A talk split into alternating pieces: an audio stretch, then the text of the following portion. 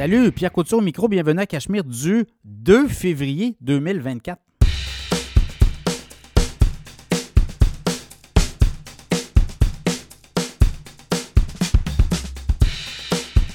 Très heureux de vous accueillir pour ce nouvel épisode du podcast Cachemire du 2 février. Donc on embarque là, le mois de janvier est terminé. Vous avez vu la flopée de résultats financiers qu'on a eu à la bourse. Ça va se poursuivre la semaine prochaine. On est dans les, la saison des earnings pour le quatrième trimestre. Quand même, les technos ont bien fait le travail. Je regarde, euh, somme toute, Microsoft a bien répondu. Euh, Meta, surprenant Meta aussi, avec des euh, profits en hausse. On annonce un rachat d'actions aussi. On annonce un dividende, premier dividende pour Meta. Donc, ça a été très bien accueilli. Amazon aussi a battu les analystes, les prévisions. Dans le cas d'Apple, ben, c'est un petit peu plus euh, partagé. Donc, ça, va être à suivre aussi. Là. Il y a d'autres euh, résultats. Est-ce qu'on a atteint là, le, le, le, haut? Et là, ben, euh, on va digérer aussi tous ces résultats-là. Ça fait quand même trois mois, là, novembre, décembre, janvier, les bourses ont vraiment euh, été éclatantes, notamment du côté de Wall Street. Est-ce qu'on est prêt pour une petite digestion? Tout le monde, il n'y aura pas de baisse de taux là, avant peut-être l'été. Donc, euh, ça pourrait être un moment, là, on sait qu'il y a des vendeurs qui pourraient fait, des, des, des, pourrez avoir des vendeurs massivement, des gens qui vont vendre le titre. Est-ce que ça va être le cas? Ça va être à suivre. Un jour à la fois, comme on dit à la bourse. Euh, beaucoup d'actualités. Ceux qui veulent encourager le podcast, euh, vous, voulez vous abonner aussi à l'infolette financière Cachemire? Euh, j'ai des abonnements à partir de 4 par mois, 8 par mois, 80 par année. Il y a du 50 par année. Vous allez sur cachemireplus.com, le site web, euh, vous allez sur infolette financière, vous allez sélectionner votre forfait. 4 par mois, c'est une infolette par mois. 8 par mois, 4 infolettes par mois. 80 c'est 48 infolettes. Puis 50 c'est 24 infolettes. Vous allez recevoir des titres comme ça surveiller. Là, euh, il y en a beaucoup, beaucoup d'informations, mais les titres qu'on surveille, là, c'est des titres qui sont euh, analysés par des analystes. Et euh, c'est des titres qui sont très solides, qui offrent des dividendes, des titres de valeur, des titres de croissance aussi, des compagnies qui sont là, qui sont solides. Donc, c'est pas n'importe quoi qu'on vous suggère aussi là, comme information. Et que Évidemment, euh, si vous avez à faire votre travail, là, mais ce n'est pas des recommandations d'achat euh, directement. C'est des suggestions de titres à surveiller. Si euh, ça peut vous donner des idées pour vos placements, bien, tant mieux. Beaucoup d'infos dans l'infolette financière Cachemire. Alors, cachemireplus.com, gênez-vous pas, abonnez-vous. beaucoup d'abonnés, beaucoup de gens satisfaits. Alors, c'est très intéressant. On met beaucoup d'heures là-dessus aussi par semaine. Alors, il y a ça. Il y a les annonceurs. Si vous voulez embarquer dans le show, il y a de la place euh, un petit peu plus tard en février. Euh, il y a de la place en masse. Donc, euh, n'hésitez pas, vous communiquez avec nous. On a des forfaits à partir de 300 par semaine. Ça, va jusqu'à, ça peut aller jusqu'à 1000 par mois, une entente 12 mois. Il y a ça aussi. Beaucoup de B2B. Là. Si vous avez du B, business to business, là, c'est très fort le podcast Cachemire. On a une belle communauté. Et les annonceurs sont vraiment surpris. la semaine dernière, on avait une entente, enfin, on avait une rencontre avec Eric Saint-Cyr de ProStar SEO qui annonce dans le podcast et qui disait que lui, à chaque mois, il y a des nouveaux euh, clients grâce à Cachemire. Alors, n'hésitez pas à communiquer avec nous. On sera un plaisir de voir avec vous là, euh, il y a un fit. S'il y a un fit, bon, on vous entre dans le show puis on va avoir du fun. N'y a aucun problème. La communauté Cachemire est là pour ça. Euh, beaucoup de sujets cette semaine. On va jaser des baisses de taux d'intérêt. Euh, c'est assez étonnant. C'est le grand patron de la Banque du Canada qui est sorti cette semaine pour dire écoutez, les gouvernements, vous dépensez trop et ça, ça crée de l'inflation. Moi, je veux bien essayer de, Je voudrais bien baisser les taux, mais vous n'êtes pas capable de vous discipliner. Ça fait en sorte que les dépenses euh, que vous créez par euh, vos programmes et tout l'argent que vous injectez par des hausses de salaire à vos fonctionnaires, bien, ça crée de l'inflation. Donc, à mot couvert, ils blâment beaucoup les gouvernements qui ne veulent pas là, cesser de dépenser à tout craint. Donc, c'est vraiment intéressant ce qui s'est passé. Puis on a eu la, décision de la fête, donc on va analyser ça. Euh, également, l'immobilier loué ou acheté, des comparateurs. Hein. C'est toujours intéressant de voir est-ce que c'est mieux de louer ou acheter, euh, louer une maison ou un condo, une maison ou, acheter une maison? Donc, on va parler. Voiture électrique, la Chine qui pourrait-elle débarquer en Amérique un jour? Euh, on va parler de ça aussi. L'action de Rogers Communication, des résultats cette semaine. L'action de Starbucks aussi. On va analyser ça pour vous. Euh, est-ce qu'on a une nouvelle crise bancaire? Il y a une banque qui a vraiment euh, passé proche cette semaine. Le, stock a baissé beaucoup. On va parler de ça. on va parler de la crypto-monnaie, l'Ethereum. Est-ce que le, prix de l'Ethereum pourrait s'envoler d'ici le mois de mai? Qu'est-ce qui, Qu'est-ce qui va arriver en mai? Bien, en mai, on va avoir une décision de la SEC si on, on donne le feu vert à la vente comme le Bitcoin de ETF Ethereum comptant. Donc, ça pourrait donner un coup, selon certains analystes, les titres les plus performants de la semaine à la bourse, de Toronto et à la bourse de New York aussi. Deuxième partie, deux invités. Antoine Rouleau, copropriétaire de la chaîne Blackstone, une chaîne de restauration. Restaurant Blackstone qui ouvre deux gros restaurants cette année à Québec, au centre Vidéotron, également à Laurier, Québec. Et l'an prochain, on a un plan de croissance de plusieurs Blackstone. On veut se rendre à 40 Blackstone au cours des prochaines années. Donc, voyez-vous, là, dans la restauration, il y a euh, des modèles qui fonctionnent, puis il y en a qui euh, fonctionnent moins bien. Mais là, Blackstone a le vent dans les voiles. On va jaser de ça avec Antoine Rouleau. également, Sébastien McMahon, stratège chez IA Groupe Financier stratège, ben, c'est économiste euh, en chef, si on veut. Et on va parler de l'économie canadienne, l'économie québécoise, les bourses, le pétrole, l'or. On va faire le grand tour, un grand tour de ce qui s'en vient au cours de la prochaine année avec Sébastien McMahon. Alors, euh, bonne écoute.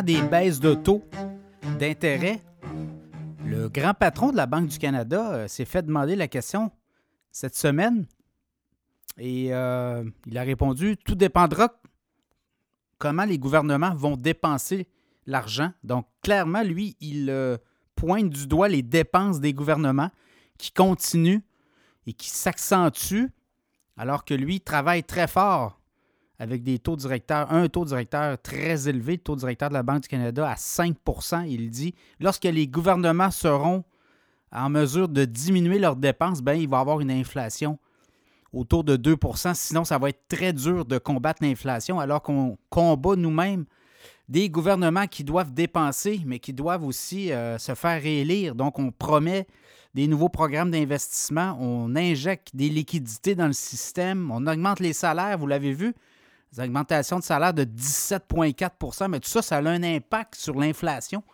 Et là, ben, euh, le grand patron, euh, grand patron de la Banque du Canada, très inquiet de ce qui se passe au Canada notamment.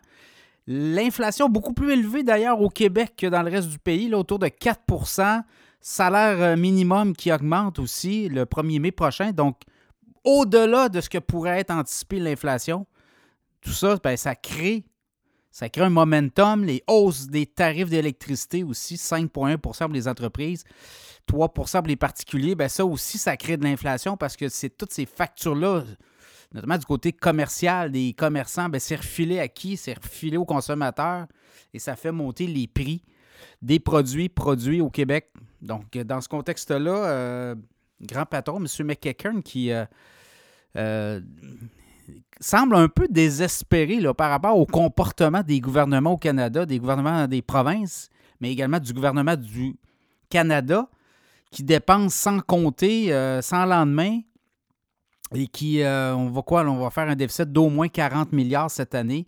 Donc, c'est des dépenses. On embauche aussi beaucoup de travailleurs. Vous avez vu, la fonction publique fédérale a explosé au cours des dernières années, mais tout ça, ça a un impact sur les dépenses. Donc, on crée beaucoup de d'inflation comme ça par la bande, dans ce contexte-là, lui se questionne beaucoup sur la, possibilité de ramener l'inflation à 2% euh, d'ici euh, la prochaine année, même les deux prochaines années. Tout dépendra des gouvernements. Il y a des réélections aussi à l'horizon, donc c'est des dépenses supplémentaires. Ça, c'est beaucoup d'inflation.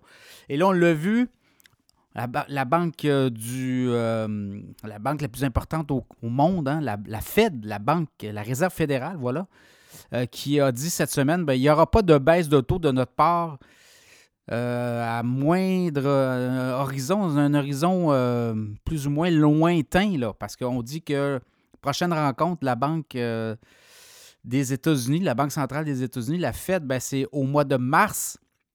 Et on dit, on serait surpris d'annoncer une baisse au mois de mars. Donc, vous voyez, à moins que tout change, là. Encore beaucoup d'inflation, on a encore du travail à faire. Et ça, ben, vous le voyez aux États-Unis, l'économie roule quand même beaucoup mieux que celle au Canada. Et ça, ben, ça crée encore là des, euh, des, des mesures inflationnistes. Ça crée un environnement inflationniste. Et là, ce qu'on dit, c'est qu'il va falloir peut-être attendre. Il y a beaucoup, beaucoup de programmes gouvernementaux aussi aux États-Unis. Donc, ça stimule beaucoup euh, l'inflation, toutes euh, ces, aides financières. Donc, on, doit s'attendre, et même la Banque du Canada l'avait dit la semaine dernière, on n'a pas d'horizon pour commencer à baisser les taux d'intérêt. Donc, ça pourrait peut-être aller en avril. Là, je regarde les économistes, il y en a beaucoup qui raffinent leur euh, scénario. Certains sont en juin. Je regardais la Banque de Montréal, BMO, parle de juin. Euh, il y a d'autres euh, euh, institutions financières. On parle de juillet. On dit que juillet serait une, date parfaite pour commencer à baisser les taux au Canada. D'autres parlent peut-être du mois d'avril. Donc, il n'y a plus de certitude. Là. Je pense qu'on avait des, certaines institutions financières qui parlaient de six baisses de taux en 2024 aux États-Unis, au Canada. Bien là, oubliez ça. Je pense qu'on aura peut-être deux à trois baisses, mais à partir plus tard que tôt. Alors, c'est un changement euh, aussi de ton. Oui, on a un changement de ton Banque du Canada, mais ce qu'on dit, c'est que les gouvernements dépensent encore trop et ça, ça crée de l'inflation.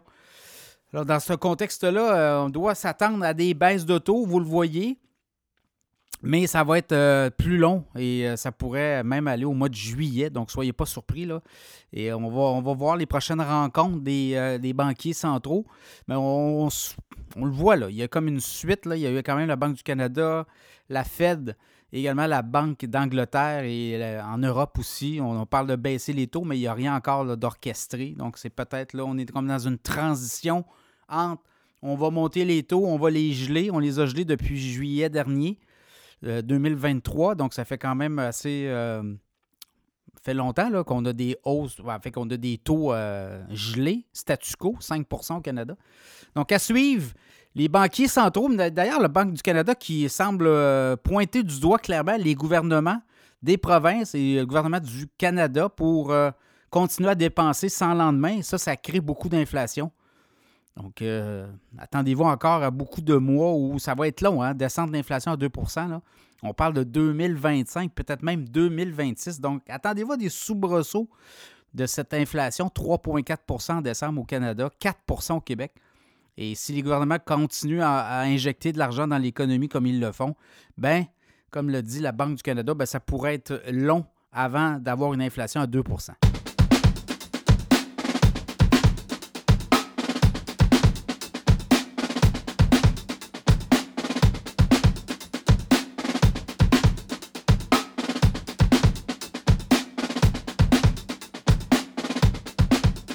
Est-il préférable d'acheter ou de louer une maison, maison ou un condo là, actuellement.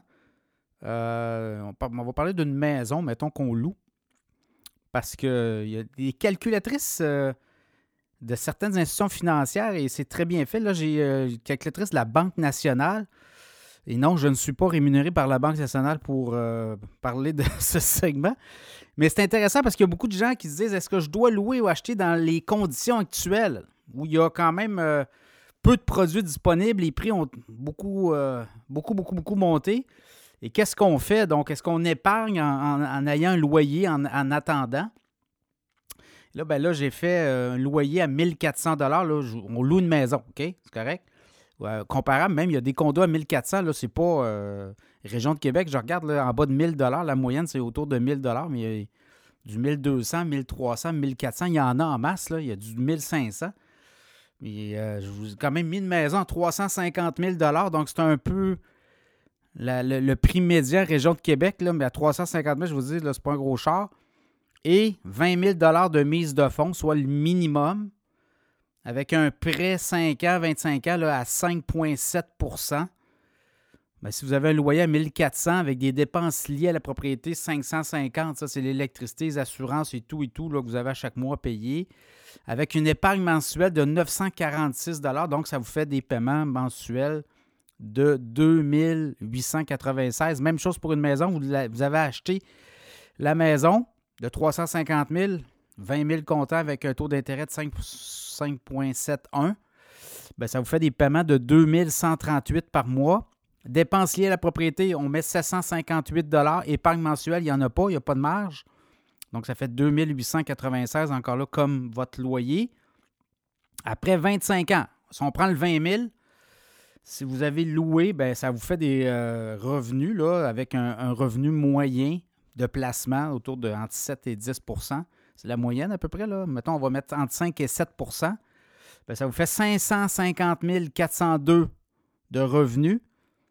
Et votre maison, euh, après 25 ans, ben, vous allez avoir un, placement entre les mains de 551 244. Donc, voyez-vous, là, la ligne est là. La ligne est, autour de un, logement à 1400 dollars avec euh, versus une maison à 350 000 avec 20 000 de mise de fonds qui est le minimum. C'est quoi? C'est euh, 5% donc 20 euh, 000.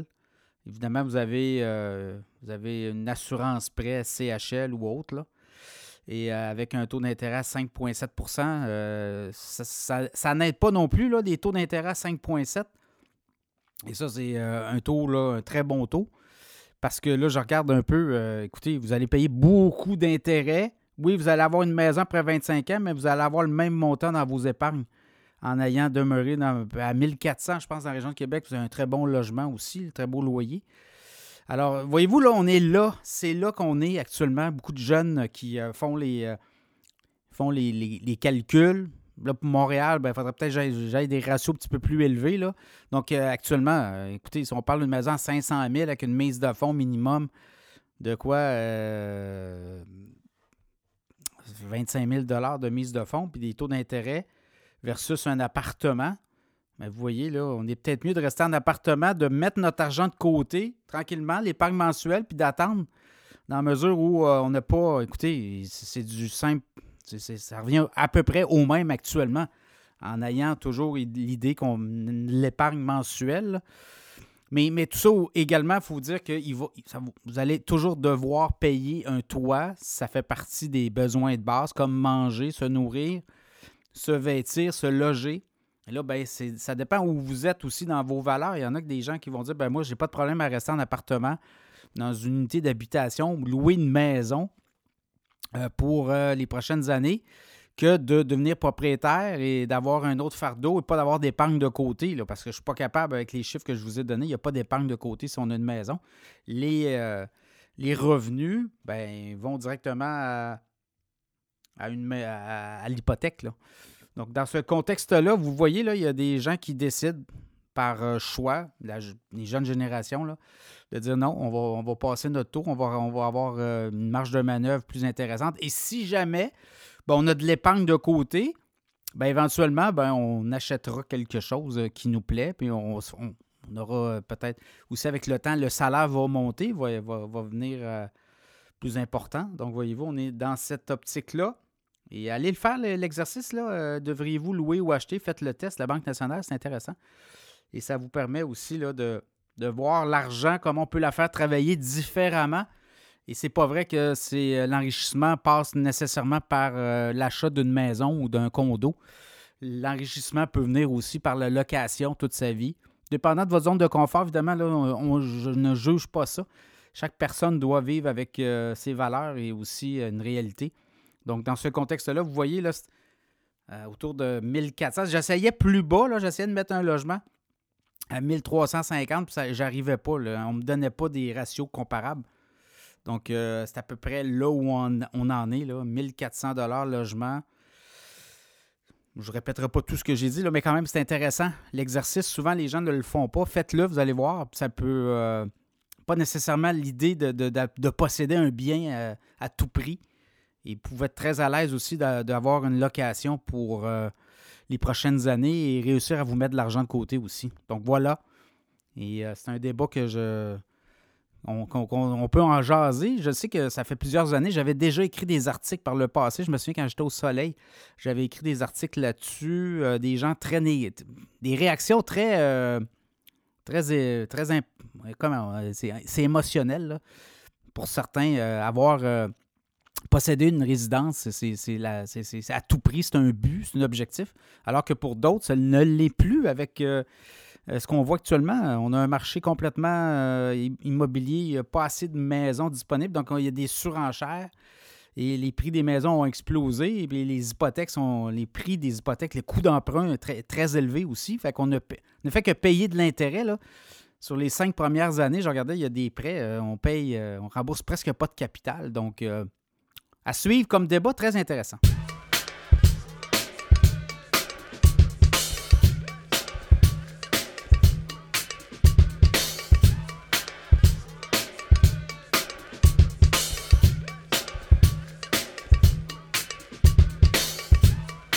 Est-ce que les fabricants de voitures électriques chinoises pourront un jour débarquer en Amérique?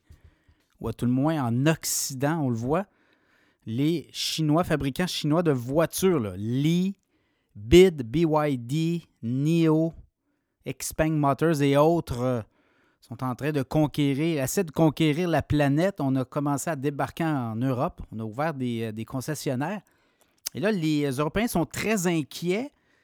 Les Américains le sont tout autant. Et là, vous l'avez vu, toutes les mesures protectionnistes qu'on est en train de mettre en place, notamment pour les batteries, les voitures euh, électriques, les batteries de voitures électriques, des subventions, ne plus savoir quoi faire. On l'a vu avec euh, Nordvolt au Québec, on l'a aussi en Ontario et aux États-Unis, euh, même chose, déluge d'aide financière. Si on construit des usines de batteries et de composantes de voitures électriques en sol américain, en sol canadien, au Mexique, donc c'est vraiment une guerre de territoire. même Joe Biden a fait une priorité à la Maison-Blanche. On dit qu'on va aller beaucoup dans le protectionnisme au cours des prochaines années. Les Chinois produisent maintenant, on dit, euh, plus de quoi, 50% même à peu près 50% des voitures électriques produites dans le monde, c'est les fabricants chinois, même c'est même plus élevé. Tesla est là, mais euh, je regarde la production des voitures électriques des autres concessionnaires qui sont en arrière complètement. Euh, si Tesla n'était pas là, les Chinois domineraient les ventes de voitures électriques. Et on dit qu'en 2024, une voiture sur cinq vendue dans le monde sera électrique. En Chine, c'est quatre voitures sur dix, donc euh, c'est deux fois plus élevé. L'adoption vers l'électrique.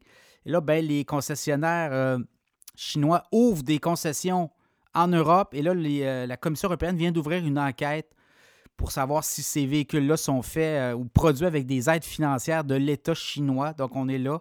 Et je pense qu'on s'en va vers des, euh, espèces de, Oui, des quotas, mais on va aussi imposer des droits de douane.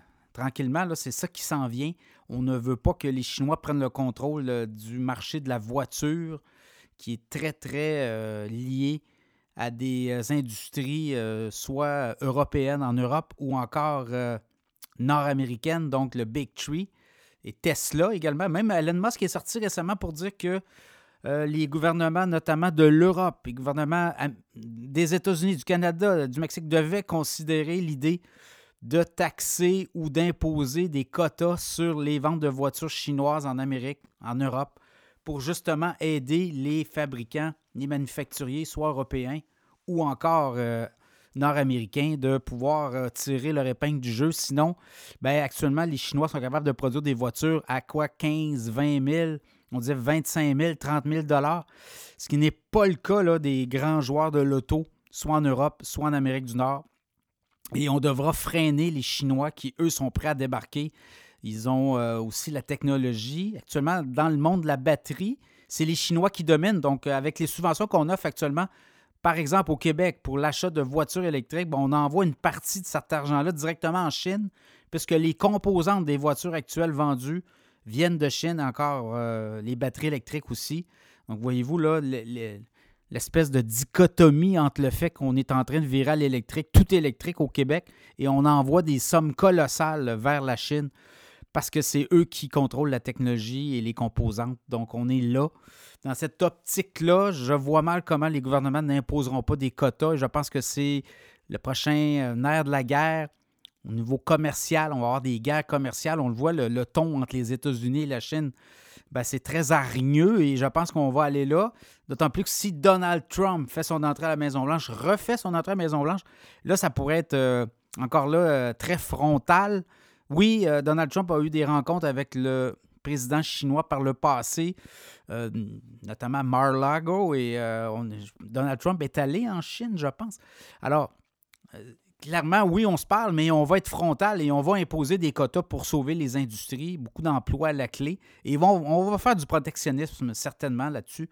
Donc, à suivre. Est-ce que le virage vraiment tout électrique est aussi une bonne idée, sachant que les Chinois sont les dominants dans cette industrie-là? Est-ce qu'on pourrait euh, commencer à, partir, à regarder par le hybride? Là, je regardais GM, General Motors, qui a battu des records de revenus, des records de vente de voitures euh, en 2023, mais annonce là, que le modèle hybride va devenir beaucoup plus populaire au cours des euh, prochains mois chez GM. On va pousser davantage le hybride que l'électrique. Et l'électrique, c'est juste 3% des ventes chez GM. Donc, on dit qu'on a encore beaucoup de chemin à parcourir avant d'avoir du totalement électrique.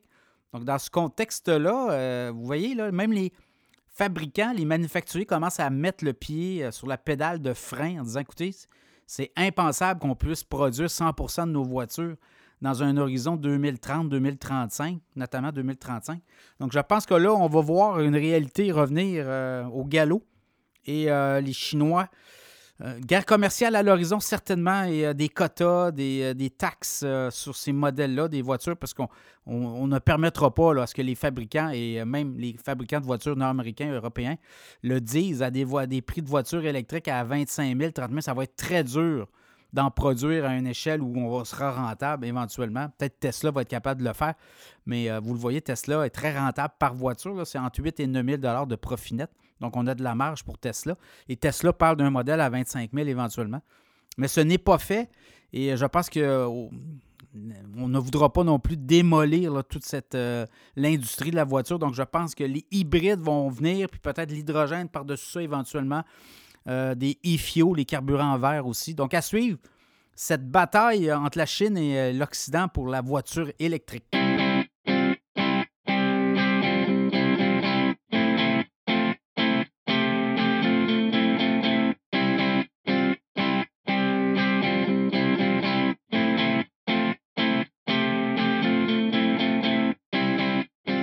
Le géant du sans-fil Rogers Communication de Toronto a fait connaître ses résultats financiers euh, cette semaine. Quand même intéressant. Rogers est un joueur important là, dans le sans-fil. On dit que 35% des parts de marché au Canada, c'est Rogers. On n'a peut-être pas une présence euh, très importante au Québec quand même. Rogers est présent au Québec, mais il y a des grands joueurs avant, mais quand même, 35% euh, quand on regarde la position très dominante de, de Rogers euh, Communication. Titre que je vous ai parlé aussi dans l'infolette financière du podcast Cashmere il y a quelques mois.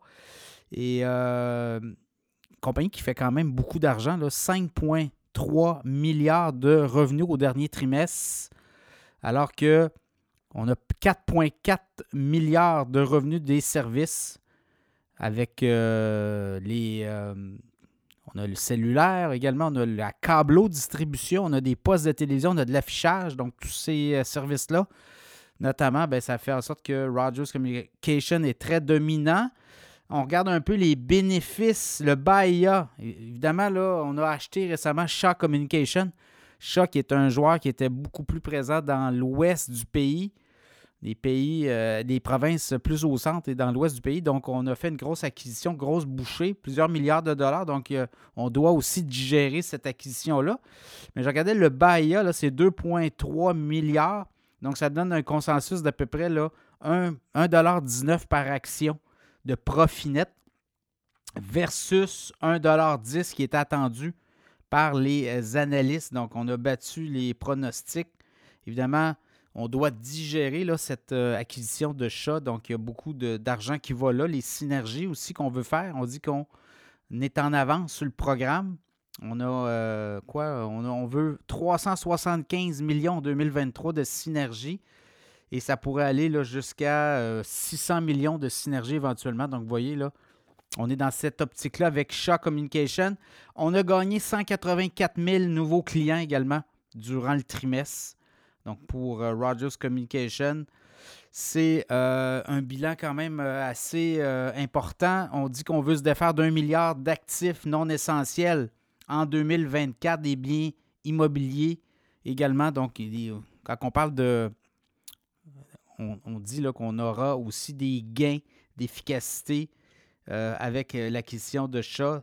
Au niveau des synergies, ben, c'est ça aussi. Donc, voyez-vous, il y a de l'espace en masse.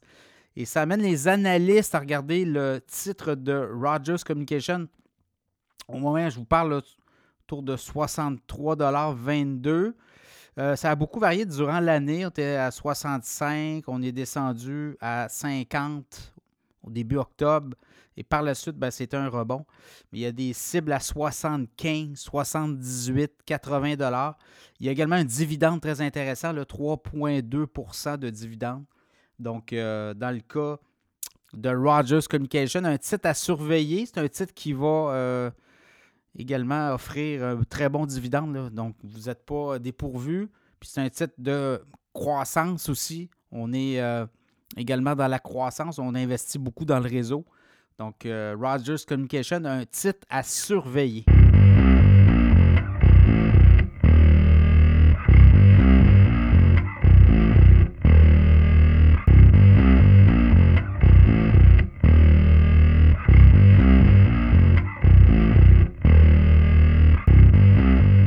Du café Starbucks a aussi fait connaître ses résultats financiers.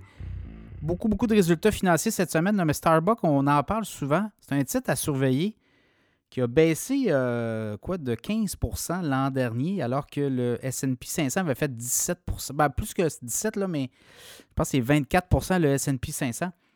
Mais euh, c'est un titre qui a baissé beaucoup et qui pourrait repartir vers le haut. On a eu des résultats financiers cette semaine, somme toute non décevant. je pense que les analystes s'attendaient à pire.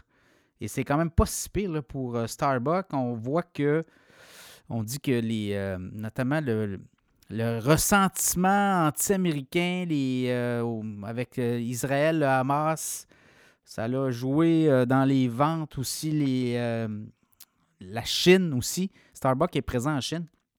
Est-ce que le ressentiment anti-américain joue ou commence à jouer?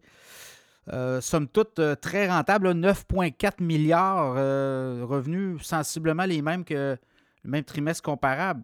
Mais ce qu'on voit, c'est que les profits aussi sont là. là je regarde dans le cas de l'Amérique du Nord, c'est quoi? C'est 7 milliards de revenus pendant trois mois et c'est 9,4 milliards partout. Là. Donc, l'international, c'est à peu près 2 milliards, un petit peu moins.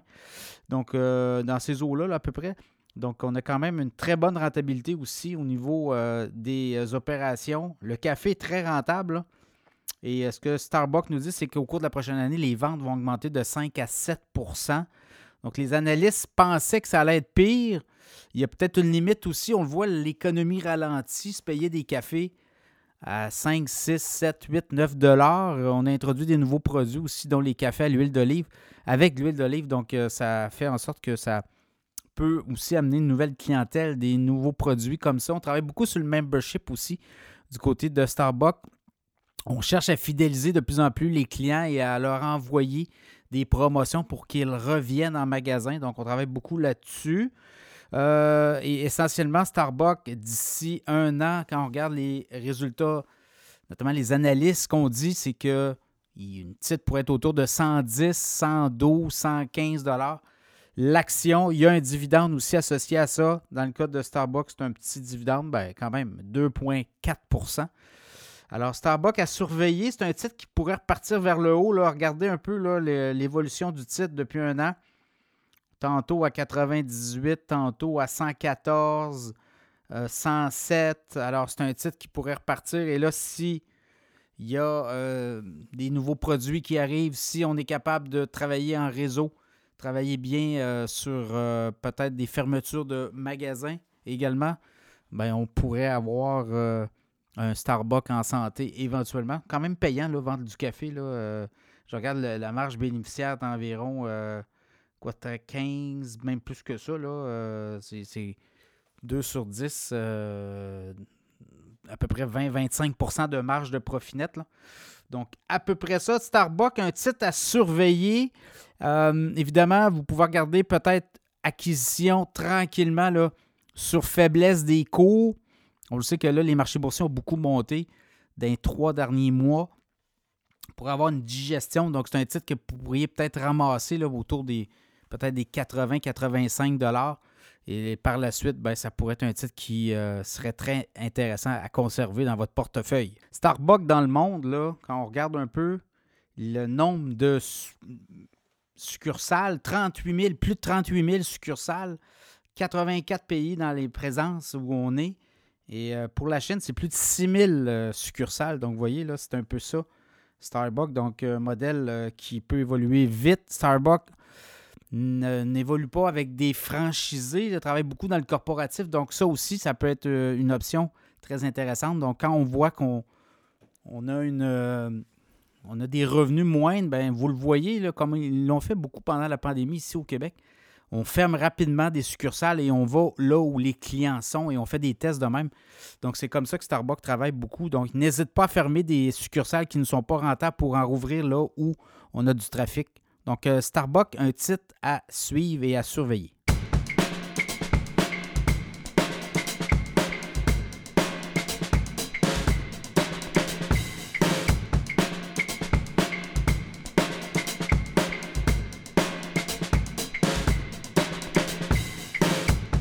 Est-ce que la crise bancaire pourrait revenir hanter Wall Street? On a quand même eu la frousse cette semaine, euh, la New York Community Bank qui a vu son titre boursier plonger de 37% mercredi. On a annoncé quand même qu'on prenait au quatrième trimestre une provision de 552 millions de dollars pour perte sur créance, mauvaise créance aussi. Et euh, cette banque-là, la New York Community Bank, avait repris la banque Signature. Souvenez-vous, il y avait eu quelques banques qui avaient fait faillite en 2023, dont la Silicon Valley Bank, la Signature Bank. Et on avait repris la signature euh, dans le cas de la New York CB. Donc, euh, dans ce contexte-là, Bank of America pondu un, rapport. Euh, donc, une banque qui pond un rapport, mais c'est les analystes de la Bank of America qui disent écoutez, c'est très isolé et ça fait en sorte que cette banque-là devait prendre à un moment donné ses pertes sur créance. Donc, ça a créé une panique. Le titre a quand même droppé de 37 titre qui était autour de 10,42 et là, au moment où je vous parle, c'est autour de 5,75, 5,80. On remonte la pente tranquillement, on tente de rassurer tout le monde et on dit qu'il n'y aurait pas de possibilité de contagion. Euh, cette banque de New York possède 116 milliards d'actifs. Donc, on dit qu'on va être capable de s'en tirer, d'autant plus que on dit que cette banque-là, comme elle a dépassé les actifs de 100 milliards, est tombée dans une nouvelle catégorie, un statut de banque de catégorie 4. Et ça, ça nécessite un niveau de réserve plus élevé. Et là, on devait rencontrer des standards plus élevés que ce qu'on était avant les 100 milliards d'actifs. Donc, ça fait en sorte qu'on devait là, euh, éventuellement passer, radier des pertes. Donc, euh, c'est un peu ce qu'on analyse pour l'instant. Donc, on ne pense pas que c'est quelque chose qui pourrait s'étendre à d'autres banques. Mais voyez-vous, là, ça a fait paniquer tout le monde. On disait que on n'était pas sorti euh, de l'auberge. Donc, dans ce contexte-là, à surveiller là, euh, le monde bancaire, là, ben, le pire est derrière nous, puisque là, en montant les taux d'intérêt, ben, les banques qui émettaient des, des obligations, ben, comme les, les taux d'intérêt montaient, les gens euh, se ruaient vers des nouvelles obligations et laissaient derrière eux ces vieilles obligations-là et euh, ça faisait euh, quand même des pertes importantes pour les banques. Et là, ben, comme on, revient à éventuellement une baisse des taux, donc ça pourrait être de l'oxygène pour le monde bancaire éventuellement. Donc à suivre, la New York Community Bank qui était dans le trouble, on dit que finalement c'est plus de peur que de mal on devait euh, remplir des euh, nouvelles obligations suite aux réserves, euh, suite à un changement de statut, comme on a atteint les 100 milliards d'actifs. Donc, à suivre cette banque-là. Et est-ce qu'il y a d'autres banques qui pourraient chuter? la Bank of America dit que non. On a quand même eu, vous avez vu, les, résultats financiers des banques américaines. Les, six grandes banques, notamment, sont très solides. Et aux États-Unis, le système bancaire est très différent aussi de ce qu'on a au Canada. Au Canada, on a 6-7 grandes banques. Aux États-Unis, il y a des milliers de banques qui euh, répondent à un certain besoin de communauté aussi. Donc, c'est très différent. Il y a des banques régionales, il y a des banques majeures, des banques euh, nationales, des grandes banques. Et euh, Bank of America qui nous dit Inquiétez-vous pas, le secteur bancaire est quand même bien capitalisé et éventuellement, ben, il va y avoir aussi des baisses de taux. Donc, ça va donner beaucoup d'air dans le système. Donc, peut-être à suivre comme histoire, la New York Community Bank ne serait pas en danger.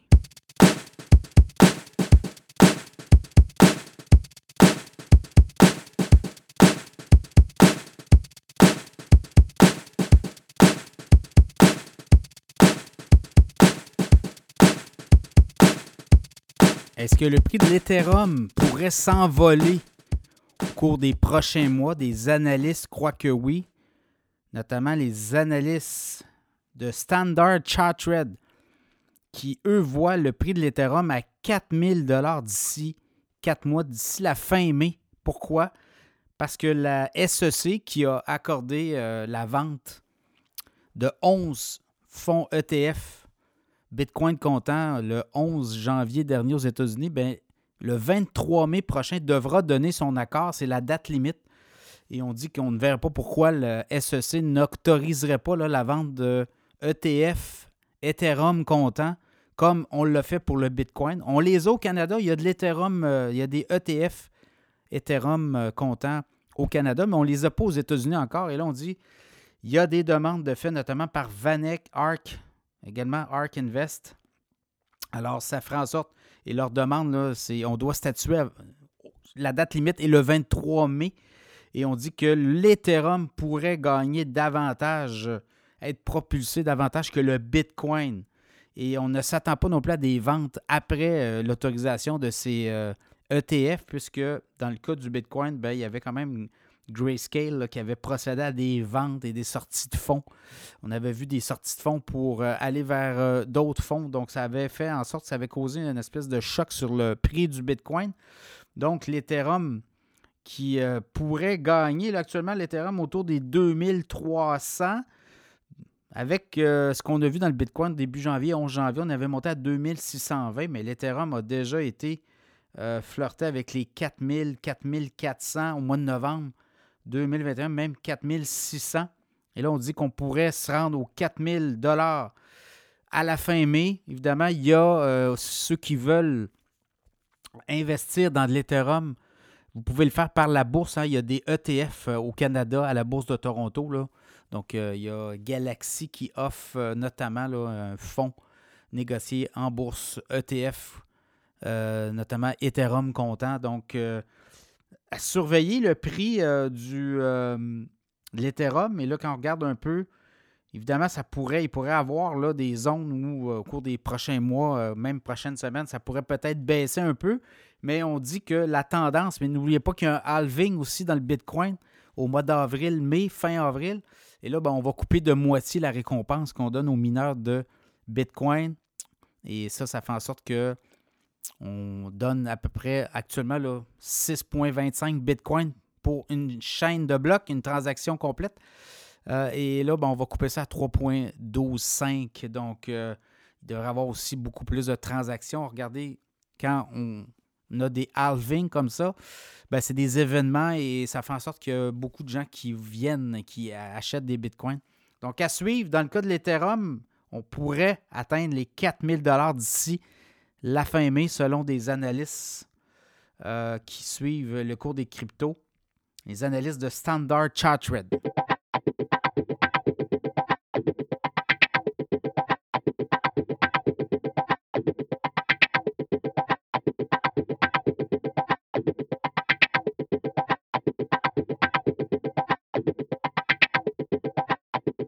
Les titres les plus populaires, mais surtout les plus performant de la dernière semaine à la bourse, soit la bourse de Toronto, bourse de New York, il y a quand même des titres, ça a beaucoup bougé. Il y a eu beaucoup de résultats financiers.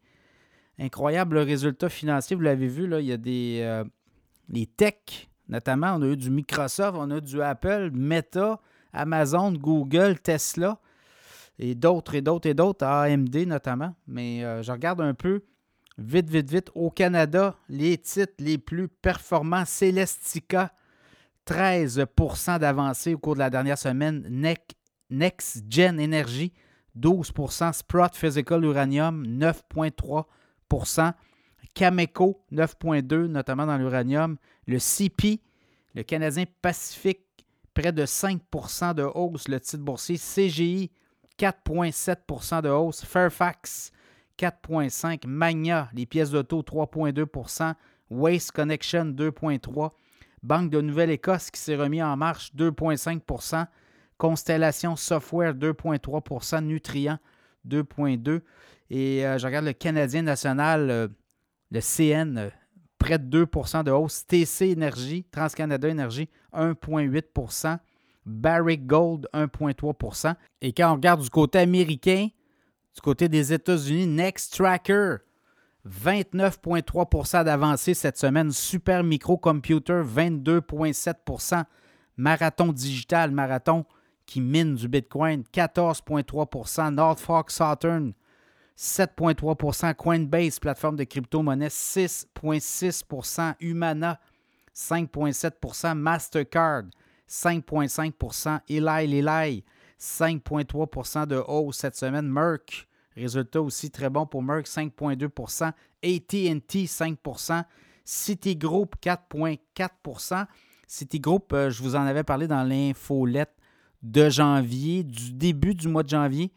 Euh, et c'est un titre à surveiller aussi. Boeing 9, 3.9, euh, voilà, excusez. Costco 3.6, Tesla s'est fait brasser beaucoup la semaine dernière, 3.4% Walmart 3,4% Walmart a annoncé un split cette semaine. On va avoir 3 pour 1 au niveau des actions à partir du 26 février. Donc, vous devez être euh, propriétaire d'actions de, Walmart à partir du 23 ou à tout le moins autour du 20 février pour pouvoir avoir droit à ce split 3 pour 1 pour euh, Walmart. Voilà, ça fait le tour des titres les plus performants de la semaine à la bourse.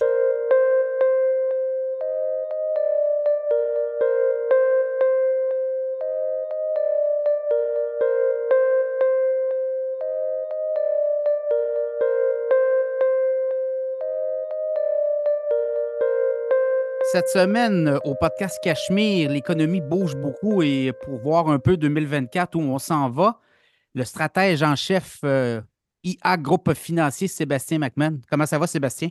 Ça va très bien, toi, Pierre? Oui, ça va bien. Chapeau de roue 2024. Euh, bon, il y a, l'économie canadienne, québécoise, puis l'économie américaine, c'est deux mondes. Comment on décortique? Qu'est-ce qu'on voit dans votre boule de cristal? Ben, on voit qu'au Canada, les probabilités d'avoir une espèce de récession technique en cours de route, euh, ça demeure euh, élevé. C'est une récession technique, c'est vraiment juste qu'on arrive qu'à moment, à un certain moment, il y a deux trimestres consécutifs là, que le PIB se contracte.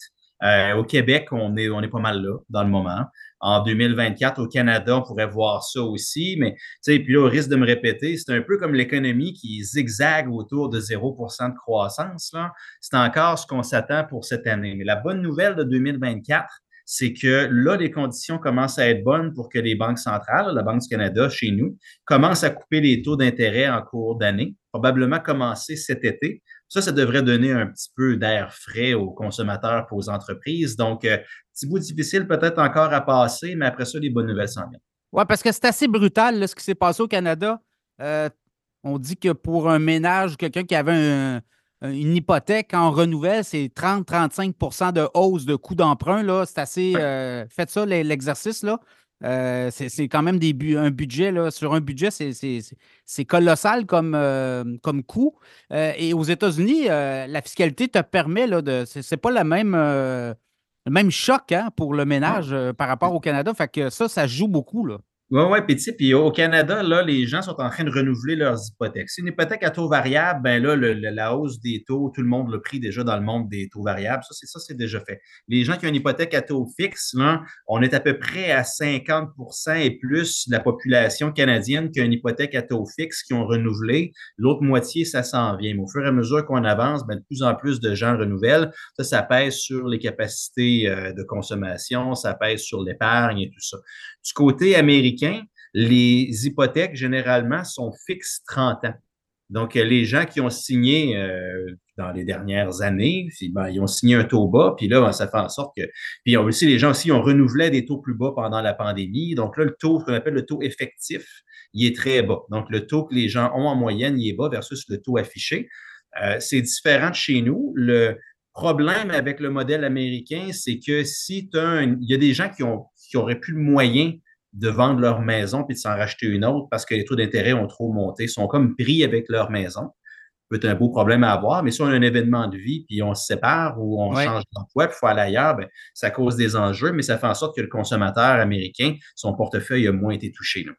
Donc, ce que tu nous dis, l'économie canadienne, québécoise, euh, pour encore quelques mois, là, ça va être du surplace, peut-être une reprise en deuxième partie de l'année? Bien, les taux d'intérêt qui vont baisser en deuxième moitié d'année, euh, selon notre scénario de base, là, ça va donner un coup de pouce. Mais tu sais, ça fait un bout qu'on en parle, puis on en parlait toi et moi, que généralement, quand les banques centrales hausse ou baisse le taux directeur, ça prend une espèce de 6 à 8 trimestres, une espèce d'un an et demi, deux ans avant d'avoir l'impact total. Ben, pas oublier que les hausses de taux les plus importantes étaient en deuxième moitié de 2022. Fait que le 6 à 8 trimestres, il, aboutit beaucoup en première moitié de 2024. Fait qu'il faut encore penser que il y a un impact qui est là. On voit les entreprises qui sont plus pessimistes. On voit les ménages canadiens, les indices de confiance continuent de baisser. Donc, ça, c'est encore là. Le, ton n'est pas très bon. Mais après ça, les taux vont commencer à baisser. Ça devrait commencer à donner un petit peu d'air frais. Donc, il faut juste passer à travers cette période de digestion lente-là. Puis après ça, de l'autre côté, il y a des belles choses. Oui, puis on est dans une situation où il y a quand même une pénurie de travailleurs. Donc, ça fait en sorte que il y a moins de licenciements que dans une récession normale, entre guillemets, où là, il y aurait de la mise à pied, en veux-tu, en voilà.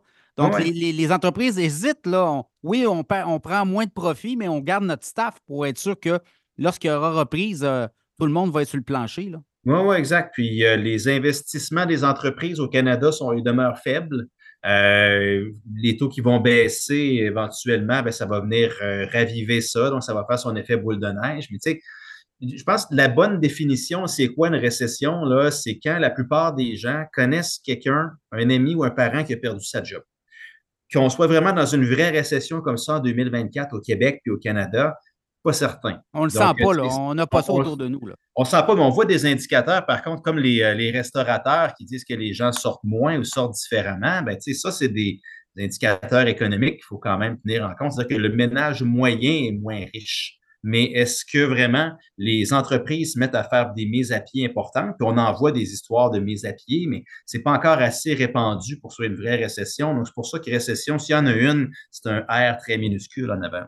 Voilà, il faut faire attention. Puis il y a des révisions. Là. On a vu en Europe, on avait comme euh, calé des récessions. Puis là, encore hier, euh, on révise à la hausse la croissance économique. Puis finalement, oups, on sort de la récession. Là. Ben, en Europe, c'est qu'on on, s'attendait à ce qu'on glisse dedans de façon assez franche au quatrième trimestre. Puis là, avec les révisions, ça fait que c'est moins pire qu'attendu. Donc, je dirais comme ça, l'Europe souffre quand même beaucoup. L'avantage, si c'en est un, c'est que les, pressions inflationnistes là-bas ralentissent plus vite qu'ailleurs. Donc, ça, ça veut dire que la Banque centrale européenne, on s'attend à ce que ce soit la première qui sorte et commence à couper le taux directeur, tu sais, puis assez vite cette année. Donc, ça, ça peut être un avantage euh, pour les gens qui sont là. Mais euh, la Chine, qui est un des piliers de croissance, est au ralenti et pris avec un paquet de problèmes d'endettement chronique dans des secteurs comme les propriétaires, de, les développeurs de propriété, euh, L'Europe, qui est un des pistons de l'économie mondiale, qui est, en, qui est au ralenti dans le moment, qui, est en, qui, a de la difficulté avec l'Allemagne et tout. Fait qu'il reste pas mal juste les États-Unis. Ça fait une économie mondiale qui, qui, qui, qui, se tient, mais qui est quand même fragile en 2024. Ouais, baisse de taux, Banque du Canada, toi, c'est plus tard que tôt. Hein? Je pense que vos scénarios, Beaucoup d'économistes parlaient peut-être de mars à avril. Vous êtes peut-être plus en juin, c'est ça un peu? Euh, oui, on est à peu près. On, pense que ça va commencer cet été. Euh, si on y va logiquement, ça serait peut-être même plus en juillet parce que la Banque du Canada fait huit décisions par année et une sur deux, ils sortent le rapport sur la politique monétaire où il y a beaucoup de détails, il y a des prévisions, les conférences de presse avec le gouverneur euh, Tiff McClem, tout ça. Ça, il y a un meeting comme ça en juillet. Donc, ça, c'est une belle occasion pour le lancer. C'est la date qu'on a encerclée sur le calendrier de notre côté. Euh, on va commencer à baisser, nous, on pense à partir de l'été. Est-ce qu'il va y avoir deux coupures, donc une à chaque deux décisions, ou bien quatre, une à chaque décision à partir de juillet? Ça, on verra les données cet été, ils ont l'air de quoi. Mais la Banque du Canada, la semaine dernière, dans son rapport à sa politique monétaire, commençait à mot couvert, à pas mal pointer vers, regarde, cet été, on va, on va être très Oh, il y a un changement de ton, clairement, là, hein, euh, à, la, Banque du Canada. Oui, clairement. Puis on a enlevé les références, c'est-à-dire ben, on peut continuer de monter les taux au besoin. Ça, ils ont enlevé tout ça. Euh, ça sent à plein nez. Leur prévision pour l'inflation, c'est que l'inflation va rester élevée jusqu'à l'été, puis après ça, va baisser. c'est un peu du langage. Puis M. McLem, il va être à Montréal la semaine prochaine pour donner une allocution. Puis personnellement, je vais être là, fait qu'on va en avoir encore plus d'informations. Mais on voit qu'ils sont un peu en tournée où on prépare, on met la table pour des coupures qui s'en viennent. Oui, et euh, le danger aussi, c'est de faire attention pour pas que la, la, contagion, entre guillemets, là, parce que là, on est, on est très flat, là, mais il ne faudrait pas sombrer non plus euh, profondément dans une récession qui va faire mal à tout le monde. Oui, exact. On veut, on veut maintenir l'inflation à la cible. On ne veut pas euh, faire, on veut pas détruire l'économie pour arriver là. On veut essayer d'avoir un atterrissage en douceur c'est difficile. Historiquement, la, Fed a été très mauvaise pour faire ça. Plus souvent qu'autrement, il y a une récession qui est causée. Mais là, quand on voit les ménages américains, la confiance revient. Euh, même si l'utilisation de crédit est élevée, il n'y a pas encore de défaut. Le gouvernement, en 2024, c'est pas vrai qu'il va commencer à fermer les robinets euh, des dépenses parce qu'il y a une élection qui s'en vient. Puis si tu veux perdre une élection, arrive en élection, en récession, tu vas la perdre. Fait que M. Biden est tout à fait conscient de tout ça. Donc, penser que l'économie américaine va passer à travers 2024 correctement, ben, c'est devenu notre scénario de base. Oui, parce que là, l'économie américaine, c'est de complètement différent de ce qu'on voit au Canada. C'est du 3, 3,5 de 3,3 dernier trimestre. Euh, il y a des bûches dans le foyer, là, comme diraient euh, certains économistes, et c'est normal. L'année électorale, il y a des aides financières, il y a des programmes, et on a tout mis du côté des démocrates pour euh, garder la Maison-Blanche. Oui, oui. Puis, tu sais, quand on regarde l'histoire, il, y a toujours, il faut toujours quand même être prudent à travers tout ça. Puis, ce qu'on décrit là, c'est le scénario de base. Tu as fait raison. Mais il faut quand même pas négliger euh, les signaux qui viennent de l'histoire, que généralement, quand une récession arrive, ça, a tendance à arriver de façon assez soudaine. Puis quand on regarde les, trimestres juste avant les récessions officielles, généralement, le PIB est très bon. Puis tout d'un coup, il y a ah. quelque chose qui arrive, puis on tombe. il faut toujours rester. Fait que nous, en termes de gestionnaire de portefeuille, ben, à travers tout ça, on reste relativement neutre, puis on surfe la vague, là, mais c'est probablement pas le temps d'aller s'étirer trop fort dans, la prise de risque, mais euh, être pessimiste trop vite dans le moment, ça peut être très coûteux, donc il faut faire attention à ça. Oui, parce que là, il y a des scénarios, il y a des gens très pessimistes actuellement, là, euh, des gens qui prévoient le chaos euh, sur les marchés boursiers. Est-ce que vous êtes de cet avis-là pour 2024? Qu'est-ce qu'on voit pour les investisseurs? Ben, on, non, on ne voit pas le, de grand chaos. de toute façon, personne ne peut venir voir ça d'avance, de toute façon, l'apocalypse financière et tout. Nous, on s'attend, notre scénario de base, c'est qu'on ait de la volatilité en première moitié d'année pendant que le marché est en train de chercher un peu qu'est-ce qu'elle va faire la Fed. Parce que la Fed, c'est plus important que les marchés de loin que la Banque du Canada. Puis là, justement, là, au moment où on se parle, la Réserve fédérale vient de faire cette décision, puis c'est le fun à Québec, c'est à Grande Allée, puis euh, toutes les équipes sont là autour des télés à écouter qu'est-ce que M. Powell est en train de dire. Puis euh, le marché s'attend à ce que la, Fed coupe le taux directeur six fois cette année. C'est trop. Ça manque de sens dans un scénario où l'économie atterrit en douceur. La Fed, il faut qu'elle baisse lentement. Elle va couper six fois si l'économie s'effondre. Mais là, elle n'ira pas six fois si jamais on n'a pas ce scénario-là. Donc, euh, le marché, le temps qui, décortique tous les signaux en début d'année, ça se peut qu'il y ait de la volatilité. Puis là, on a de la, volatilité à la hausse en janvier, c'est le fun, plus 5, mais il n'y a rien qui empêche qu'on ait du moins 5, moins 7 dans d'autres mois. Donc, on s'attend à ce que le début d'année ressemble à ça. Mais quand le signal va être donné que là, les banques centrales commencent à couper, probablement que ça va venir conforter les marchés pour avoir une bonne suite des choses. première moitié d'année, ça brasse, deuxième moitié d'année, probablement plus lisse dans le moment, c'est ce qu'on s'attend. Oui, puis souvent, les marchés avec les élections, année électorale aux États-Unis, les premiers débuts d'année, ben, on écoute un peu ce que les candidats ont à dire. Dans le cas des États-Unis, ben là, c'est Trump, hein, le mystère Trump. Est-ce qu'il va être en prison? Est-ce qu'il va être sur les bulletins de vote? Est-ce qu'il va être. Tu sais, il y a plein de choses qui peuvent arriver. S'il est trouvé coupable, il y a des. Euh, vous voyez qu'il y a des sondages qui sortent, les gens disent oui, on va voter Trump, mais s'il est trouvé coupable, on va changer notre euh, fusil d'épaule. Oui, oui, oui. Puis, tu sais, ça, c'est le, gros impondérable. Si je fais juste référence à, 2016, euh, Euh, Trump et son équipe disaient des choses qui, disons, faisaient sourciller les gens, puis allaient un peu contre euh, le politically correct et tout. Puis nous, on s'attendait à ce que ça crée de la volatilité sur les marchés. Puis non, les marchés ont vu ça comme étant pro-business. Puis M. Trump il a coupé les impôts des ménages, il a endetté beaucoup le pays, mais ça a créé un bon environnement pour les investisseurs aussi. Donc, pense qu'il faut attendre pour voir euh, qu'est-ce qu'on va, euh, qu'est-ce qu'on va avoir, quel Trump qu'on va avoir. Est-ce qu'on va avoir un Trump vengeur qui va vouloir euh, tirer sur tout ce qui bouge ou on va avoir un Trump qui va être pro-économie? Ouais. Ça peut nous amener des, résultats différents, mais pour le moment, regardez, c'est Biden qui est président jusqu'à janvier 2025. donc, on y va avec ce scénario. Voilà, donc un S&P 500 quoi, autour des 5000, 5002, 4008? Ben, tu sais, nous, on s'attendait. Euh, c'est toujours, toujours euh, difficile de faire ces prévisions-là, mais c'est un jeu qui est le fun. En début d'année, on s'attendait à ce que le CP500, sur l'année, peut-être nous fasse une espèce de 5 à 7 que le TSX peut-être nous donne 8 à 10, puis surtout en, question de valorisation. le TSX, c'est pas cher, le CP500 est cher. Donc, on va donner un avantage là. On s'attend surtout aussi que les obligations, ce soit une bonne, bonne classe d'actifs cette année. un portefeuille balancé actions-obligations avec des actions canadiennes peut être une très bonne place euh, cette année pour s'investir. Euh, là, du côté américain, ce qui va se passer avec les grandes entreprises technologiques va probablement donner le ton sur la bourse à l'échelle On l'a vu déjà, les résultats d'hier, au cours des derniers jours, ça a commencé à tanguer. Là. Oui, les, attentes sont très élevées. Tant que les compagnies livrent, ben, le train continue. Mais si à un moment donné, on a quelques compagnies qui commencent à manquer, ben, ça peut venir couper le, sifflet de ce, de ce thème-là, puis ça peut faire changer la donne assez rapidement parce que les grandes entreprises technologiques aux États-Unis, les sept grandes, c'est environ 30% de l'indice. Fait que comme, comme ces titres-là vont, le, le, CP500 va aller. Fait que là, il y a le potentiel qu'on ait des rendements très forts ou très faibles du côté du S&P 500, dépendamment de ce qui se passe avec les big tech. On peut facilement tomber en bulle euphorique du côté des, du, du thème de l'intelligence artificielle on pourrait faciliter, c'est un scénario qu'on peut construire, puis une probabilité qui est faible, mais qui est quand même là.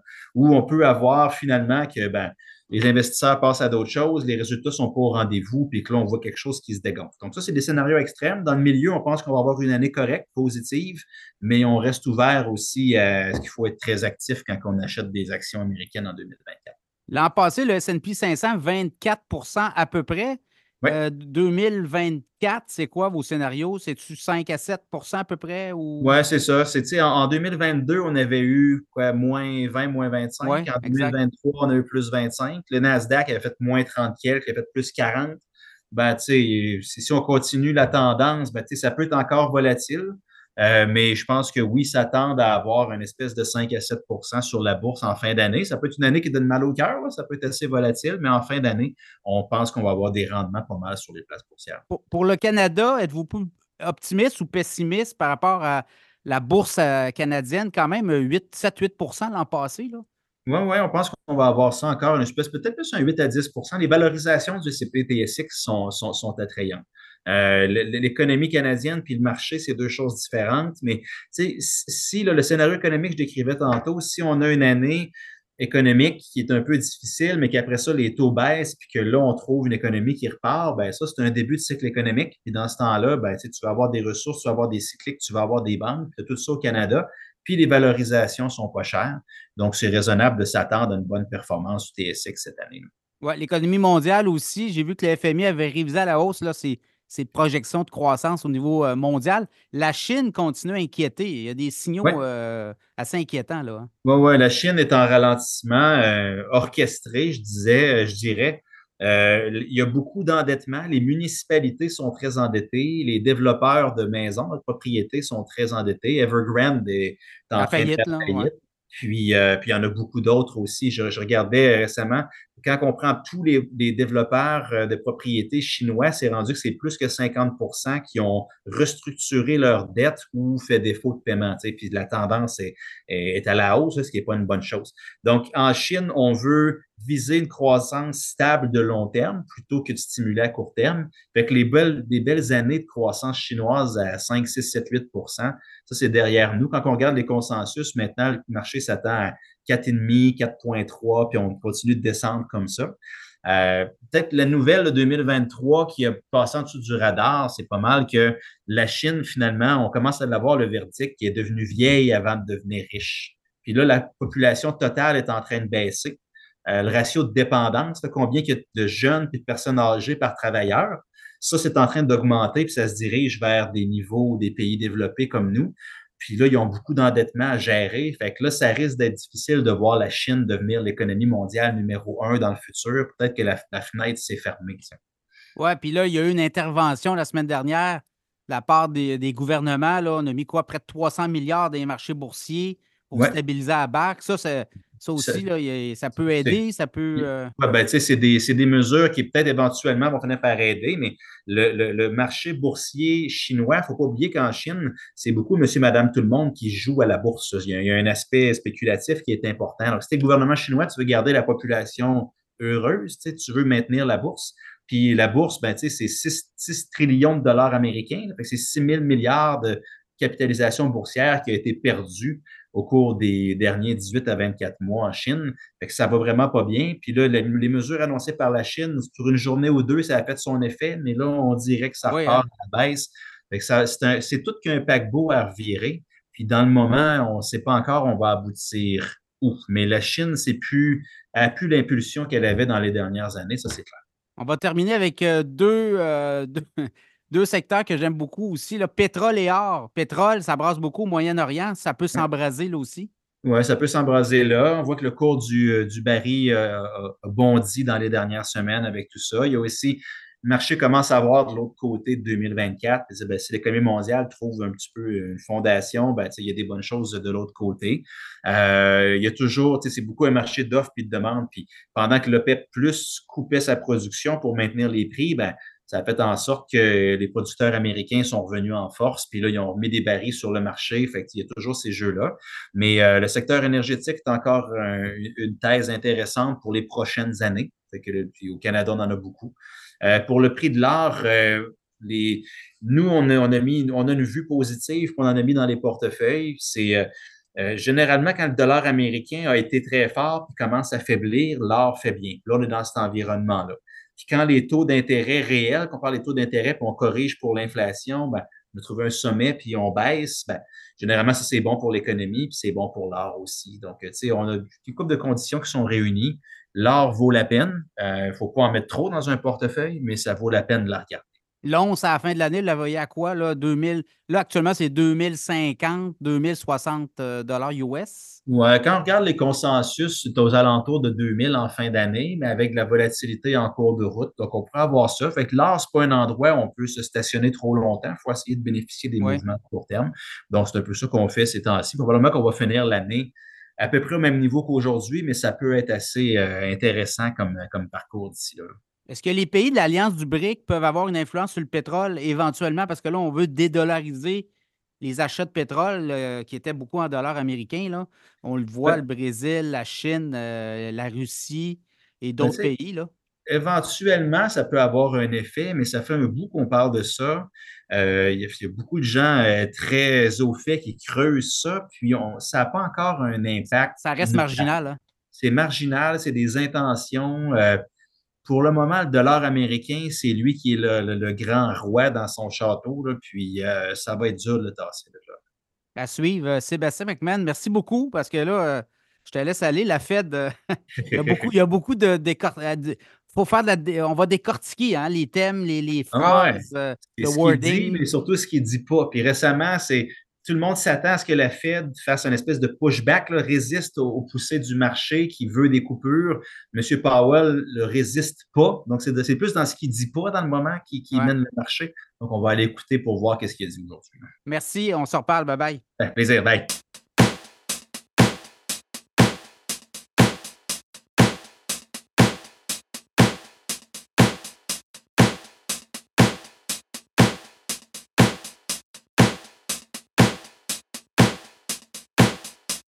Cette semaine, au podcast Cachemire, on va jaser de restauration, une industrie sous pression, mais vous allez voir, il y a des, euh, des joueurs qui tirent euh, leur épingle du jeu.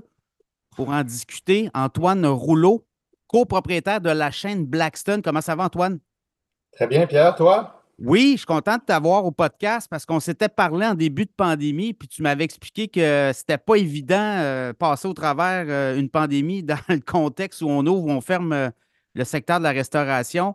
l'industrie de l'hôtellerie aussi sous pression. Et là, écoute, on est en après-pandémie, là, et Blackstone est une, chaîne à regarder aller parce que vous êtes en croissance.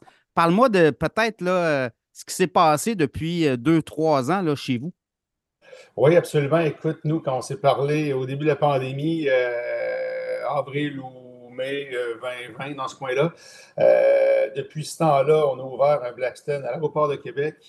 Euh, on ouvre dans quatre semaines au centre Vidéotron là, avec Québécois là-bas. on ouvre à Place Laurier au mois d'octobre qui s'en vient. Euh, ça a été trois gros projets qu'on a levés pendant la pandémie. Donc, euh, nous, nous, on s'était retroussé les manches, puis on avait, comme je te dis, continué le plan, d'expansion qu'on avait. Euh, ça fait qu'on a deux, ouvertures cette année en 2024, puis on a déjà trois prévues en 2025. Alors, je, suis rendu en 2026 pour mes ouvertures. Donc, clairement, vous autres, la progression, là, il y a un chemin de, qui s'ouvre devant vous. Qu'est-ce que vous faites que d'autres n'ont pas? n'est pas un modèle d'affaires qui n'est est pas euh, mauvais, j'imagine. Euh, il n'y a pas de dette, il y a, quelque chose qui se passe parce que là, on voit, il y a des joueurs qui ont de la misère, il y a des transactions. Des joueurs qui étaient là, on entend toutes sortes d'affaires. Il y en a qui vont changer de main dans les prochaines semaines, évidemment. Donc, qu'est-ce que vous faites que d'autres ne font pas? Euh, ben, deux choses, nous, c'est l'ambition. Euh, nous, quand on avait créé Blackstone Franchise Canada il y a déjà une dizaine d'années, euh, c'était d'en arriver. On voulait créer une chaîne de restaurants là, québécoise, voire canadienne et même un jour américaine. Et puis, le plan de match, c'était 40 grands restaurants, le Blackstone Pub and Grill, comme vous connaissez, là, des, des, services aux tables, donc une quarantaine au Québec. Donc, on va être rendu à 9 à la fin de 2025. Donc, on on est parti, là, euh, on monte vers Montréal. Et puis, euh, ce qui peut différencier un peu Blackstone d'un autre restaurant, d'une autre chaîne, peut-être, Pierre, c'est euh, la qualité des opérateurs. Nous, c'est 100% des franchisés opérateurs. Donc, la personne qui exploite son commerce ben, a mis ses sous et doit, doit gagner sa vie avec son commerce. Donc, c'est peut-être un peu la différence entre des chaînes de restaurants très connues qui sont très corporatifs comme restaurants versus nous, où c'est 100% des franchisés opérateurs. Donc là, le plan de match, tu as, dit beaucoup de choses là-dedans. On va décortiquer ça. Écoute, le plan de match, là, vous êtes région de Québec, très axé sur la région de Québec. J'imagine que là, 2024, on, prend pied, on ouvre au centre Vidéotron, on ouvre à Laurier, Québec. Et 2025, on sort de la région de Québec. C'est ça un peu le plan? Oui, absolument. Comme je dis, les trois, les trois en 2025 qu'on va annoncer bientôt, c'est trois à l'extérieur de la région de Québec. Donc là, comme je te dis, il y en a un qui est vers l'est et puis après ça, on s'en va vers la région de Montréal. Blackstone, la marque. Je suis allé récemment chez Blackstone. Écoute, c'était plein, plein, plein. Il y a des soirées thématiques. J'imagine que le fait que votre franchisé ait les deux pieds dans le business, parce que c'est un prérequis, il faut qu'il soit là tout le temps. Là. C'est ça de la restauration. Si tu n'es pas là, euh, il arrive toutes sortes de surprises des fois aux inventaires. Euh, il peut manquer du stock. On a déjà vu ça par le passé. Donc, le fait que votre, euh, vos franchisés sont disponibles sur place, j'imagine que ça aussi, ça, il y a un impact parce qu'on doit s'impliquer dans la communauté. J'imagine que le brand, puis ce que j'ai vu, euh, il y a de l'activité, on organise des trucs pour que la, communauté vienne et prenne pied ou s'implique dans, la franchise. Absolument, bien, tu as raison. Deux choses là-dessus. Euh, oui, ben, on, a des très grands restaurants, donc il faut les remplir. Donc oui, ça prend, euh, ça prend des activités, ça prend de l'animation. Euh, et puis pour les remplir, ça prend un peu monsieur, madame, tout le monde. Donc je, pense que tu es allé un samedi soir que tu me disais. Donc samedi soir, il y a des groupes, il y a des couples, il y a des fêtes. Euh, il peut y avoir des familles en début de soirée. Donc c'est un peu pour, euh, c'est un peu pour monsieur, madame, tout le monde. Puis oui, deuxièmement, surtout dans la région de Québec et au Québec, les gens aiment ça, voir le propriétaire, le propriétaire opérateur. Donc tu arrives à la porte, tu es connu, tu es reconnu. Euh, le propriétaire reconnaît ses clients. Le client veut voir euh, le patron travailler. Donc, euh, oui. Donc, comme je te dis, ça fait vraiment partie du succès des restaurants Blackstone. Comment on travaille pour faire en sorte que les prix soient acceptables pour le client en 2024? On le voit, l'inflation frappait fort. Et dans l'industrie de la restauration, on l'a vu. La main-d'œuvre aussi qui coûte cher. Comment on fait pour arriver à justement être capable de, d'opérer, à, de se maintenir à flot, mais également de faire des profits parce que c'est ce qui mène aussi euh, une industrie comme la restauration. S'il n'y a pas de profit, on, oublie ça. Là. Donc, comment on fait aujourd'hui, 2024, dans la, modélisation Blackstone pour arriver à faire des profits, mais également à, se maintenir à flot? En restauration, c'est super simple, euh, Pierre. Il y a le coût du loyer, le coût de la matière première, puis le coût des euh, labor costs, on peut dire les employés. Donc, euh, le loyer, une fois que c'est signé, c'est très difficile à changer. après ça, les, employés, on peut toujours un peu jouer avec, mais il y a un minimum d'employés qu'il faut mettre sur le plancher pour servir les clients. Donc, on arrive à la matière première. Donc, pour en arriver à ne pas augmenter les prix, parce que nous, l'année dernière, on a augmenté zéro fois les prix. Euh, on a, euh, il faut négocier et travailler euh, avec nos fournisseurs. Là, on est chanceux, on, a déjà beaucoup de restaurants, des gros restaurants, on va en avoir plus. Donc, avec nos fournisseurs, nos nouvelles ententes, parce que là, on, a signé plein de choses avec, plein de monde. Puis, ça a été la question, nous. Donc, la pression, on ne voulait pas la transmettre aux consommateurs. On voulait garder nos prix. On veut garder une structure de prix qui est un peu différente des autres. Donc, c'est avec nos, fournisseurs qu'on a, a travaillé ça. Oui, puis je pense que là où ce qui s'en vient pour Blackstone, vous allez avoir une, cuisine centralisée hein, aussi. Euh, oui, c'est le projet 2025. On est déjà dans les plans. Donc, euh, quelque part en 2025, euh, on va avoir notre nouveau siège social, cuisine centralisée. Donc, nous, tout ce qui est, tout ce qui est sauce, protéines et autres là, pour fournir les restaurants, entre autres. par rapport à ça aussi, on va développer nos produits, nos produits d'épicerie.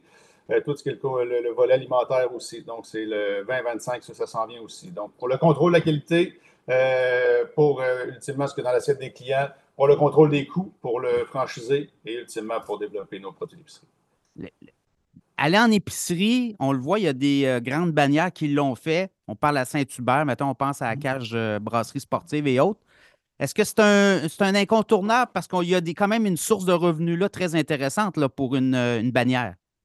Je ne sais pas si c'est un incontournable, mais nous, on se le fait demander beaucoup. Premièrement, on se le fait demander par nos clients en restaurant. Et puis, euh, on se le fait demander par des épiciers, des épiciers de la région de Québec, euh, parce qu'ils savent que le brand Blackstone serait bien vendu. Oui, la, nourriture est bonne, euh, le plat qu'on servira en épicerie sera bon, mais ultimement, les gens achètent beaucoup un brand de par la qualité. Donc, les gens essaient de retrouver ce qu'il y avait en restaurant pour l'amener chez eux. Donc, euh, c'est peut-être pas un incontournable, mais pour nous, ça sera peut-être un passage obligé. Tu as vécu la pandémie, tu es dans la restauration depuis un certain temps. Euh, qu'est-ce que tu vois comme tendance qui s'en vient 2024, 2025, 2026? Il y a des modèles d'affaires qui ne fonctionnent plus ou qui fonctionnaient, mais on ne peut plus continuer de la même façon qu'on le faisait il y a quelques années. Qu'est-ce que tu vois là, au, sein de l'industrie, des tendances? Euh, les temps sont durs, est-ce qu'on peut dire ça? Euh, oui, dans certains domaines, euh, ça l'est beaucoup, mais les gens vont toujours continuer, premièrement, de, de, devoir manger et deuxièmement, de se divertir. Donc, nous, surtout, nous, dans le concept Blackstone, qu'on est des restaurants ambiance, on veut, on veut accompagner les, les clients là-dedans. Donc, c'est comme je te dis, les plats qu'on sert sont, sont, sont, grand public et le prix doit être en dessous du marché de nos concurrents. Donc, on essaie de de respecter le client. Donc, je pense que pour les prochaines années qui s'en viennent, les gens vont continuer à aller dans, des restaurants, sauf qu'ils vont rechercher vraiment l'équilibre entre je passe une belle soirée en ambiance et j'en ai, pas mon argent dans mon assiette. Donc, c'est vraiment la, balance qu'on travaille euh, en ce moment. Donc, je pense que du moins pour les Blackstone, les trois, quatre prochaines années, on va vraiment travailler ce, ratio-là. Le, le, consommateur est éprouvé, là, on le voit, l'inflation, le pouvoir d'achat les gens qui avaient des hypothèques qui renouvellent à 30% de plus le paiement. Donc, veux, veux pas, ton pouvoir d'achat, ton, ton pouvoir de discrétion d'aller euh, en restauration ou aller manger deux, trois fois, quatre fois par semaine au restaurant, ça, on le voit, il y a des gens qui ont coupé là-dedans. Donc, tu me dis, c'est peut-être d'aller le capter puis de l'amener chez nous au moins une fois par semaine ou euh, tout le moins une fois par mois. Ben, déjà, un client qui vient chez vous une fois par mois, c'est énorme. Ça fait 12 mois par année. C'est très peu. Là. Un client, euh, ultimement, qui vient une ou deux ou trois fois par année, c'est un excellent client parce que c'est quelqu'un quand même une redondance. Ou il y a des clients qui viennent cinq jours semaine aussi. Euh, donc, ultimement, tu as raison, Pierre, de dire que les gens ont peut-être diminué leur fréquence de sortie. Donc, c'est à nous d'aller chercher des nouveaux clients qui ne venaient pas chez nous. Donc, pour nous, pour avoir le même nombre de clients par semaine, oui, notre client qui venait euh, trois, quatre fois, euh, peut-être euh, par mois, tiens, vient juste une fois, bien, pour combler les deux fois qu'il ne vient plus, il faut trouver des nouveaux clients. Donc, c'est là-dessus qu'on travaille. Pour les opérateurs qui veulent peut-être dire, ben, on va y aller avec Blackstone, on va peut-être essayer de partir une franchise, on va acheter une franchise. Le financement est là. Est-ce que c'est plus serré que c'était? Comment tu vois la, la partie avec les financiers dans les prochaines années? Nous, on est chanceux parce qu'on s'était fait développer un programme pour nos franchisés avec Desjardins. Donc, euh, c'est Desjardins là, qui nous accompagne dans l'ouverture de tous nos restaurants jusqu'à date. Euh, on est chanceux, mais nous, notre modèle d'affaires va bien. Donc, maintenant, l'institution financière peut se baser sur des vrais chiffres, des vrais restaurants d'opération. Euh, comme je dis, les trois prochains là, sont déjà financés, donc on sait à quoi s'attendre aussi. Donc, au moins, on est chanceux de travailler avec une institution financière qui, nous, qui nous accompagne. Ça, c'est important, j'imagine, d'avoir une bonne relation avec ton, ton financier. Oui, absolument, absolument. C'est sûr que bon, il y a toujours une partie à garantir, là, bien sûr, là, euh, tout dépendant, mais on est chanceux d'avoir le programme qu'on a avec les gens.